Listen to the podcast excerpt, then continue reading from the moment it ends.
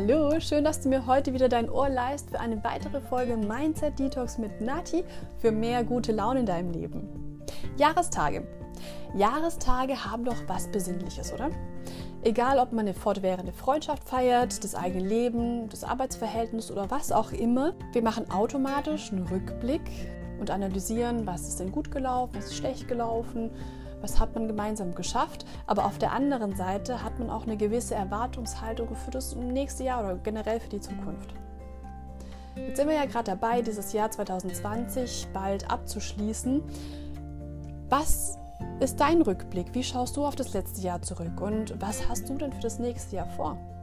Lass uns heute die besten Voraussetzungen schaffen, deine Wünsche, Ziele und Erwartungen für das kommende Jahr so zu gestalten, dass sie auch erfolgreich werden.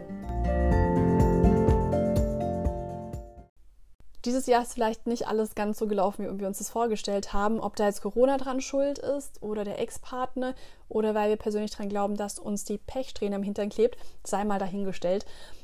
Gebündelt sind es genau genommen einfach nur negative Gefühle, wie zum Beispiel Enttäuschung, Verrat, Wut, Verbitterung oder Traurigkeit. Und wenn uns Corona dieses Jahr nicht das ganze Leben richtig schwer gemacht hätte, dann wäre es vielleicht was anderes gewesen, wie ein Jobverlust, eine Trennung oder Tod oder dergleichen. Jetzt gibt es zwei Möglichkeiten. Ich gehe mit jedem schiefgelaufenen Ereignis einen Schritt weiter in den, in Anführungsstrichen, See von negativen Gefühlen, bis ich dann irgendwann komplett darin ertrinke. Oder ich lerne zu schwimmen und lasse die Ereignisse einfach auf dem Grund des Sees. Aber wie macht man das? Im ersten Teil dieser Folge kümmern wir uns zuerst mal um die Vergangenheit, also um solche Gefühle. Es geht nicht darum, dass wir diese Situation schönreden oder sie einfach leugnen, sondern, wie heißt so schön, jede Münze hat zwei Seiten. Die Frage ist nur, auf welcher Seite lassen wir die Münze schlussendlich liegen, wenn wir die Möglichkeit haben, sie zu wenden. Akzeptiere am besten im ersten Schritt einmal, dass es im Leben Ereignisse gibt, die du nicht beeinflussen kannst. Versuch sie anzunehmen wie die Tatsache, dass eine Münze zwei Seiten hat. Zum Leben gehört nun mal der Tod und zur Freude die Trauer. Wir wissen doch erst, wenn wir hungrig waren, wie es sich anfühlt, satt zu sein. Wäre satt unser Dauerzustand, hätten wir wahrscheinlich keine Wertschätzung für genügend Essen. Oder wir würden vielleicht sogar noch anfangen, uns darüber zu beschweren, dass wir ständig satt wären. Um Vergangenes mit einem guten Gefühl abschließen zu können, hilft es uns im zweiten Schritt, den Menschen zu vergeben, die uns verletzt haben.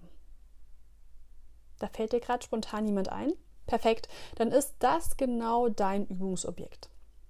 Denn wenn wir diese Person verachten oder vielleicht sogar hassen, dann geben wir ihr mehr Macht über unsere Gefühlswelt, als wir eigentlich wollen.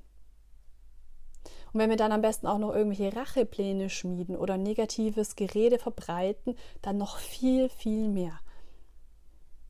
Willst du wirklich, dass dieser eine Mensch oder diese Tat, die dieser Mensch fabriziert hat, so einen großen Raum in deinem Leben einnimmt? Sollten nicht vielmehr die Menschen diesen Platz einnehmen, die du wirklich liebst und die das auch für dich empfinden? Oder dass du diesen Raum nutzt, um einfach positive Gefühle dir selbst gegenüber, wie zum Beispiel Selbstliebe, Achtung, Respekt, Würde, Selbstbewusstsein, dafür mehr Raum zu gewinnen. Und dabei hilft eben Vergebung. Und Vergebung hat nicht unbedingt in erster Linie immer mit Religion oder mit Beichte zu tun. Ganz im Gegenteil. Es hat vielmehr damit zu tun, dass du dich mit dir selber befasst und gleichzeitig aber auch dich versuchst, in die andere Person hineinzuversetzen, die dir etwas Schlechtes getan hat. Vielleicht schaffst du es nachzuvollziehen, wieso er oder sie das, das getan hat. Möglicherweise hätten wir in der Situation auch nicht groß anders gehandelt, wenn wir diesen, in diesen Lebensumständen, diesen Wissensstand oder auch diese Erziehung genossen hätten. Und als dritten Schritt hilft uns Dankbarkeit, die Vergangenheit ruhen zu lassen. Ehrlich gesagt bietet uns doch jede Erfahrung, sei sie noch so schlecht, die Möglichkeit zu wachsen. Zu erfahren, was wir wirklich wollen, was uns wirklich wichtig ist im Leben, wo die Reise überhaupt hingehen soll. Was macht uns denn wirklich glücklich? Auch das finden wir oftmals durch negative Ereignisse erst heraus. Also wenn wir diese drei Schritte gegangen sind, also Akzeptanz, Vergebung und Dankbarkeit, dann haben wir schon mal ein super gutes Fundament gelegt für eine erfolgreiche Zukunft. Jetzt bist du nämlich mit dem Reinen und bereit für alles, was noch kommen soll. Und damit du dich jetzt nicht in der Vielzahl der Möglichkeiten verirrst, stellen wir mit der kommenden Folge, also Teil 2, die Weichen, um deine Ziele und Träume verwirklichen zu können. Ich könnte mir vorstellen, du brauchst dafür ein bisschen Zeit. Und so lange nutze ich die Zeit, um mich darum zu kümmern, die zweite Folge bereit zu machen und aufzunehmen, damit du in der nächsten Woche deine nächste Hausaufgabe vorfindest.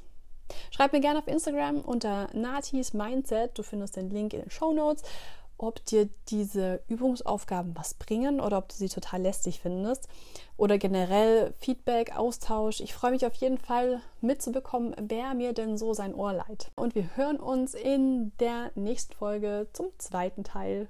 Mach's gut, tschüss.